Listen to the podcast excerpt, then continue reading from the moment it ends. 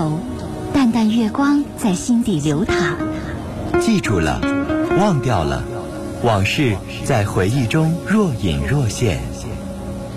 褪去伪装，婚姻、家庭、情感，一一诉说。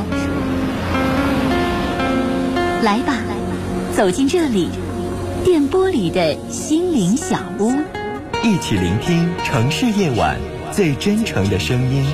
陈峰与你相约，为你情感解惑，给你情感答案。陈峰主播，心事了无痕。心心事了无痕，心事了无痕。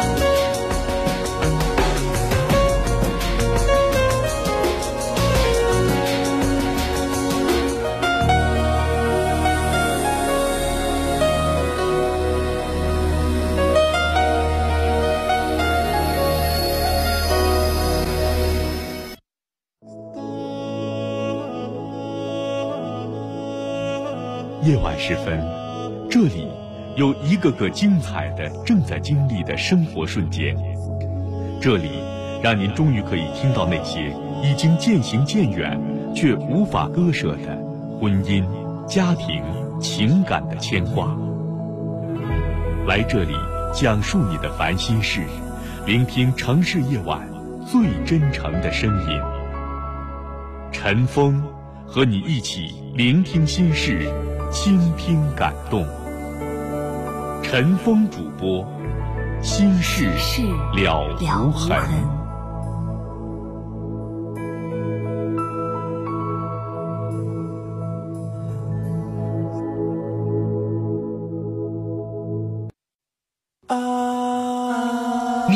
在收听的是《心事了无痕》，陈峰主播，欢迎继续收听。好，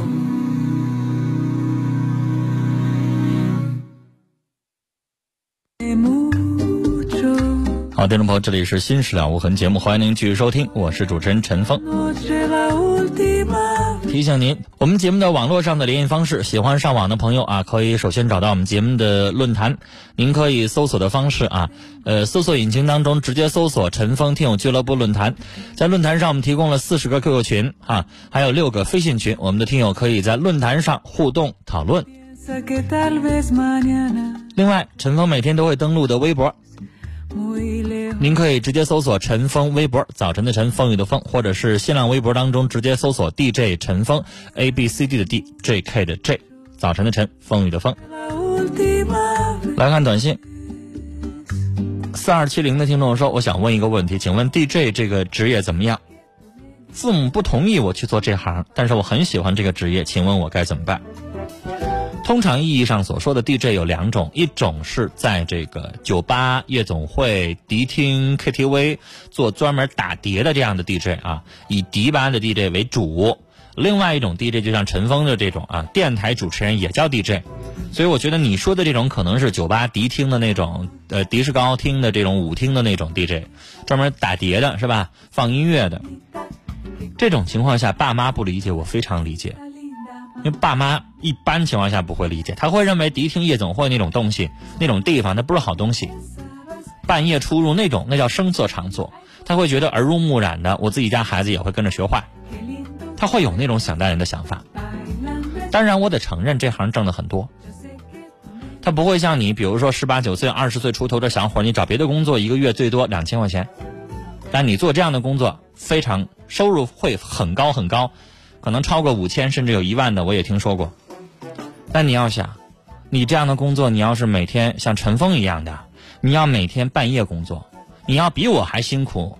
那人家什么时候打烊，你什么时候走，你可能要工作到凌晨两三点。年轻的时候可能你会觉得无所谓，我年轻的时候身体也照样好。陈峰做了十四年节目了，从半夜九点做到凌晨两点，做过好多好多年的这样的节目。为什么现在身体不好？是因为你做熬到十四年之后，你的年纪越来越大，你奔四的时候，你会明白那个病就全找上来了。所以我劝你，如果有更好的选择的话，不建议你做这个。有的年轻的小伙儿，人家学焊接，去学钩机，学什么？人一个月也挣七八千，但是最起码他身体没像没没没那个，最后全找上了一身病。而且那个我相信你父母肯定会支持。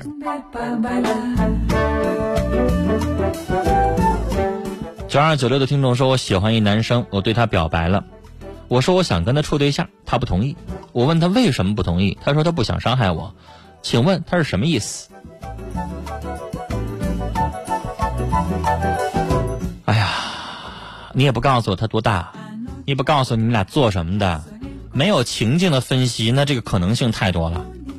那可可能这小伙人现在没有做好准备，人不知道人现在想要的是什么，人不知道人想要哪种女孩，人现在没想过要结婚，跟你在一起处，人不敢保证说能给你未来，不敢保证能给你一个承诺，所以怕伤害你，有可能跟你处俩月之后就黄了。这么理解是不是很正常？可以吧？说得通吧？其他的理解还有可能有很多可能种想法和理解的意思，我只能猜一种了。其他的您可以慢慢去引申去想，因为你给我的就这么笼统，你也没说他是干什么的，做什么职业，多大年纪，有没有女朋友，没有感情史，对你有没有意思，什么都没说，上来就等那么一句话，我只能这么回答你了。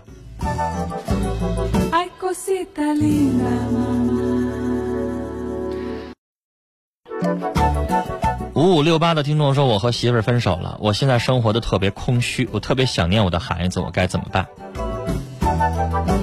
想孩子每个月可以去看孩子，或者每周，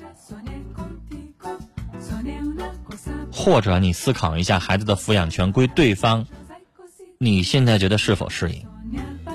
想追抚养权可以。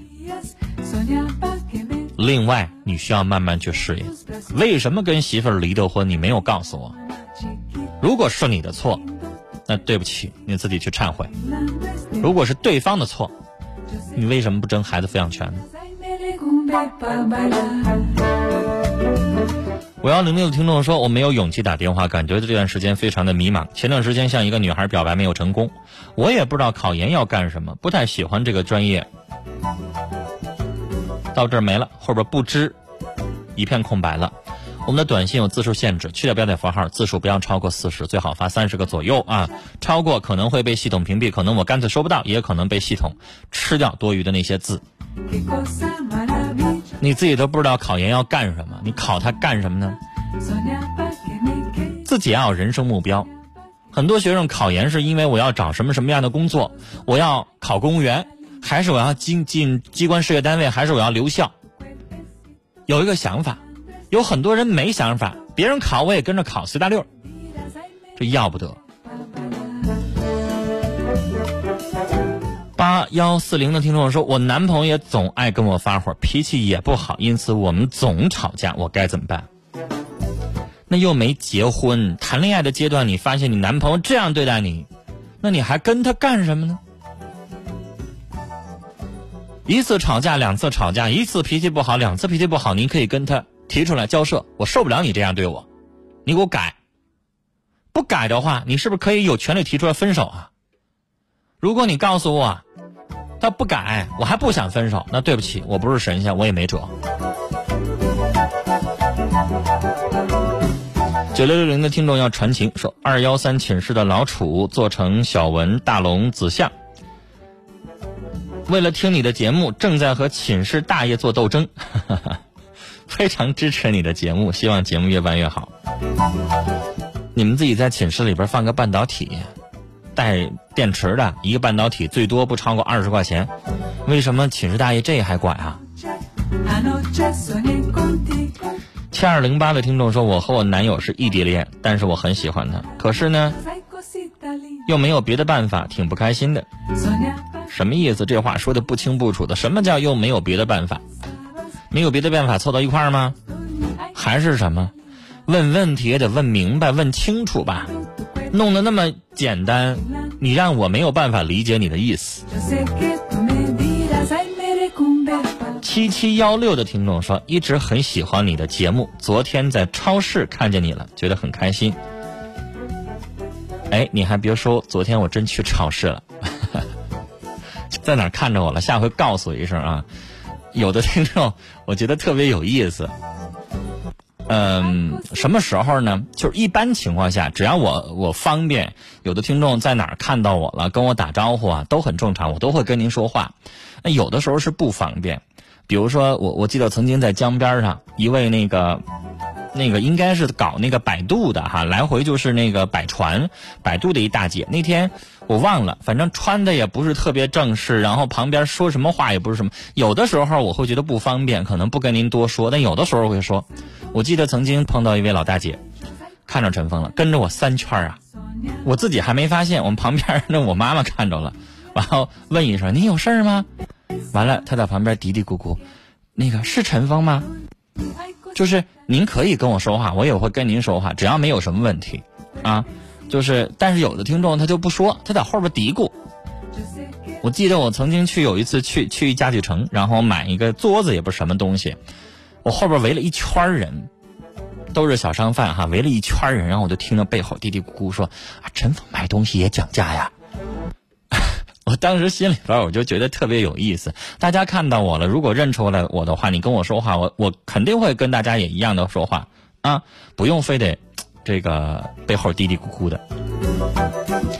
零五零幺的听众说，爱上了一个离婚的男人带孩子的男人，家里边不同意，我该怎么办？那女孩，你是不是年纪很轻？你是不是未婚的女子啊？那这种情况下，你爸妈怎么能同意呢？来，接下来接的是四号线的电话。你好，你好，您好，您说。我儿子，你说怎么整呢？专偷家里的亲戚的东西，咋办呢？你说管也管不了，软的也来，硬的也来，怎么的都不可以。都偷什么东西啊？自己家的钱了，摩托了，把什么玩意儿都拿了。现在，嗯，为什么？那你没问过他，为什么非得偷亲属的？他说了，偷亲属的啥事没有。那女士，我问你，你的亲属要报警啊？我们同意亲属报警，亲属不干。不想报。对。什么想的呢？他说的，毕竟都偷我娘家的。他说，毕竟你是有的是我弟弟，有的是我哥哥家，我妹妹家。都说，毕竟你对我们付出的太多了，我们认。你说他们老张认，你说我现在都要愁死了。那你是你儿子前脚偷完，你后脚还回去呢？那你说人家不报警，你怎么不还呢？你必须就得还了。你是下回你报一次警呢？要么。陈峰哥，今天我就跟你说句实在的，我今天打这个电话，我就决定他的命运了。就是我老公，就是现在啊累的，回来我俩都气得直哭。刚才跟他谈到十点半，他怎么谈都不可以呢。他怎么什么叫怎么谈都不可以？你想报警，他不让。不是说报警不让，你愿咋地咋地。哎，反正你就是我说你别笑话我啊！就咱农村来说，那个大锅你知道吧？嗯。大锅锅盖什么都可以给你卖，你家里的家里所有的东西都可以给你卖，因为我俩都是在，我在种地，我丈夫是那个干瓦匠活的。嗯，你就是说塑钢窗户，你整上，他说给你起开就起开，你说我现在都要愁死了。你儿子多大年纪啊？都二十二了，你说。他现在有没有收入啊？他要是干活，他一个月六千块钱，他不干。他不干活，就用就用这样的方式来变钱来霍霍，是吧？对，就祸害家。这是从，哎呀，我就现在。女士，我问你，如果你一个月给他零钱花呢，他还要去偷吗？那也去偷，也给我们，我都跟他谈了，儿子妈每天给你五十块钱到一百块钱，那都不行。你你一个一天给他一百块钱，一个月给三千，他不干还要偷？对。那女士，我问你，你觉得你儿子是？我说的两种情况啊，第一种情况是他，你认为他有病，他就不偷，他就手痒痒，他变成了一种病态，就专门要偷东西，还是你认为他是没钱花逼的？他就是我怀疑他就是有病，我家不断他钱，就是我俩再苦再累，就认可不吃不喝都给他钱花。那女士要看病，我想告诉你啊，心理上面有一种非常这个病还很常见。什么样的病呢？我不知道您看没看过杂志报刊登过这样的事儿。我记得特别出名的就是在去年我看过一个事儿，日本有一个大财团的这个是是公子还是是是女儿我忘了，他们家是世界五百强企业，他是 CEO，他是老总，然后他他他有一个癖好，就是偷东西。他这个偷东西，他是干嘛？他不偷贵的，他不是偷那个钱去卖去，他不缺钱，他专门上超市里边偷个口香糖啊，什么偷个保险套啊，偷个什么，反正能揣兜里边特别小的小东西。偷完干嘛呢？因为他的工作压力很大，明白吗？他用这样的方式，他觉得刺激。然后曾经有过超市抓着了，因为那个录像抓着他了，抓着后边之后呢，他家庭他家族当中有助理什么的，就了解他这个毛病，第一时间赶过去给他付钱赔礼道歉，十倍的赔款。就这是属于什么？是属于病病态。我觉得您的儿子那个情况也是病态。对呀，我觉得就是说他是病态，我也是想到了哈，但是你说他怎么就专祸害这亲属呢？你说？旁人他一点都不偷，专祸害亲属。那女士，你儿子不说的非常清楚吗？他要偷别人，他知道他要坐牢啊。他偷亲属，人家不报警啊。你家亲属可能会觉得，他偷多少钱东西啊？把我们家塑钢窗偷了，卖五百块钱，最后坐牢能坐几天啊？可能。十天八天出来了，十天八天出来，他不恨我一辈子啊？不得继续霍霍我？你家亲属可能想的是这个，嘴上说的挺好的，说大姐呀，你们对我们好，我们不能报警。实际上人心里边是这么想的呀。女士，他现在没偷十万八万，说一下能做好几年，明白吗？他偷的是小钱儿，他偷一摩托一千两千的，他也做不了多长时间。他如果要是一下偷大发了。偷个几十万的那完了，他那一下子可能做五年、做八年的。那他现在我说个例子，陈师傅啊，就假如说咱家今天放五万块钱，他就他就去哪个舅舅家，他也不多拿，拿个一千两千的就走。对呀，不多拿。他他清清楚楚知道你儿子知道怎么回事他知道多少钱以上能构成犯罪，你明白吗，女士？我跟你说，偷两千块钱以下的，你到派出所报案人都不管，你明白吗？但是如果他偷的次数多，比如说每次都偷一千，那偷了十次了，累积的加一块儿，钱数多了，那人家管，明白吗？但如果你就偷这一次，偷几百块钱，人派出所不管，因为他不够定罪的，你懂吧？就，嗯，就是在我自己家最近哈，我一个手机一千多块钱，我在外边打的，脚前脚后跟着就给你偷跑了，撵着撵着，再打就把你手机把你完，随后就给你卖了，你说你是不是愁死了呢？防他就跟防贼似的，谁家家的亲属家人家没人啊？我都现在都不敢上班了，成天看着，就是闹死。女士，这是严重的心理疾病啊，这是一种病态的偷窃，他是心理疾病。刚才我爱人就给你打的，昨天就开始给你打电话，嗯，说问问陈峰哥，可以报警不？要不行，咱就送进去吧，咱俩也省省心吧。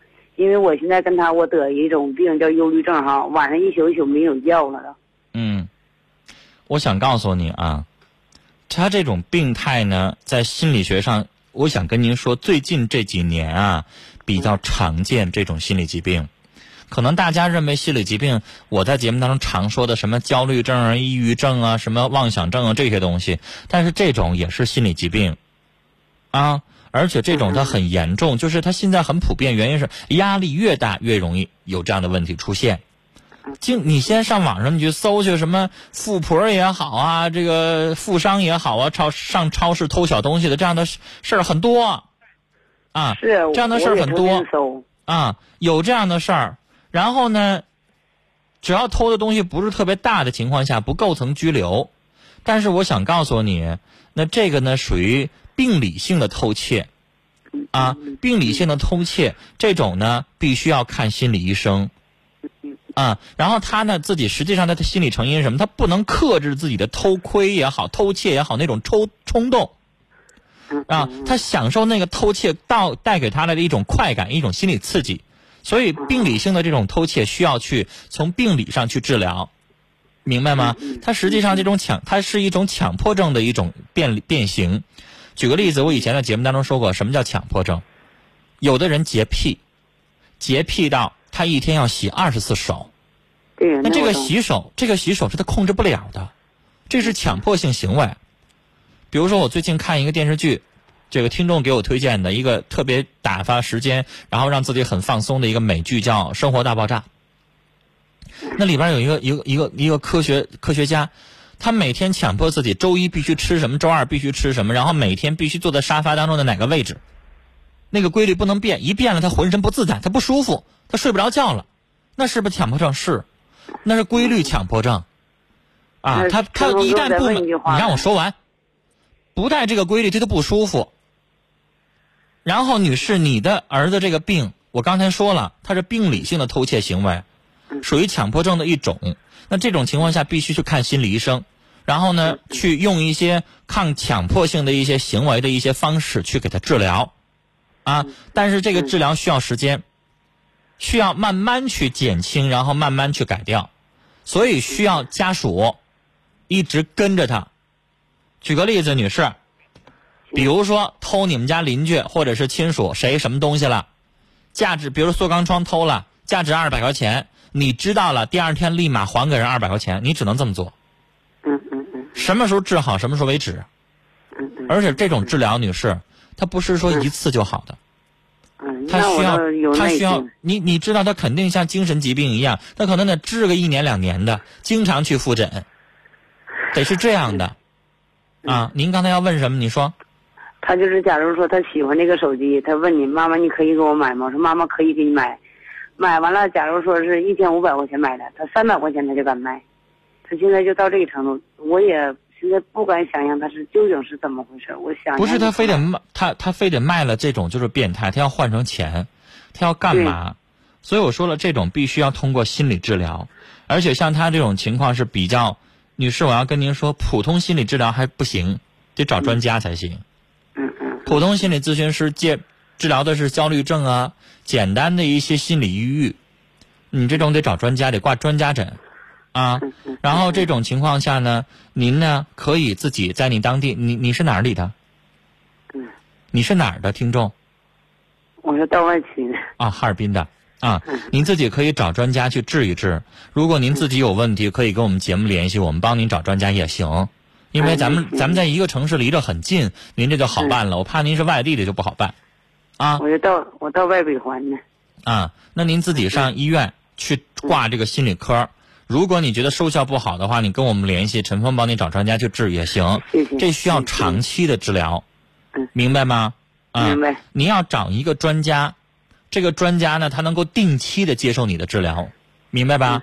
明白。呃，医院的缺点就是什么呢？医院的专家，你你不好说你能不能挂上人家号，然后人家那个对每一个患者的时间是有限的，嗯，对吧？所以你最好找一个专家，能够比如说他固定的，我每周还是我每两周，我什么时间我去，然后呢，女士。这个因为陈峰就接心理咨询哈，但是我我我我解决不了你的这个问题，你这有点严重。那这样的问题，我告诉你，医生治疗方法需要你记录他的行为。你拿一个本记录他每一天的行为，他今天又偷什么了？然后你问问他今天又怎么想的，他为什么会这样做？医生会要求你记录他的日常的行为习惯。然后呢，把这个行为习惯提供给医生。然后医生通过不断的治疗之后，女士你也在跟踪记录，你发现他最近有没有偷的，或者是这个行为减少，啊有没有越来越少啊？用这样的方式让专家就帮助他。你要看这个专家，你发现没少，一点变化没有，那不行，这专家没治好，那就换一个专家，啊，你必须去治疗，你不治疗，你这一辈子咋整啊？哎呦，就是一个孩子，他爸也岁数挺大的了，他现在他就是我要一跟他谈谈上两分钟，他就开始骂我。就动手就敢打我，所以这种事情得治病。嗯，他现在你就觉得他像个精神病似的。对对对对，这这种人在你们当地那成祸害了，那谁敢嫁给他呀？谁敢跟他结婚呢？这一孩子以后一辈子不毁了吗？嗯，有可能吧，也是我给造成的，我自己也理解。他就从头年开始，头年他领个对象，这个对象是干小姐的，完了我说儿子，咱家就是花一百万妈也给你说媳妇，咱不能要他。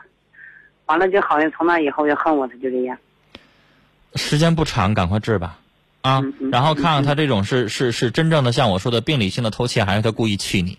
那专家心理专家也能分出来，啊，嗯。好了，女士，跟您聊到这儿，我刚才跟您说了，您自己去找，找不到的话跟我们节目联系，我们帮您找也可以啊。好了，聊到这儿，听众朋友，时间的关系，这一期的《心事了无痕》节目到这里就结束了，感谢您的收听，再会。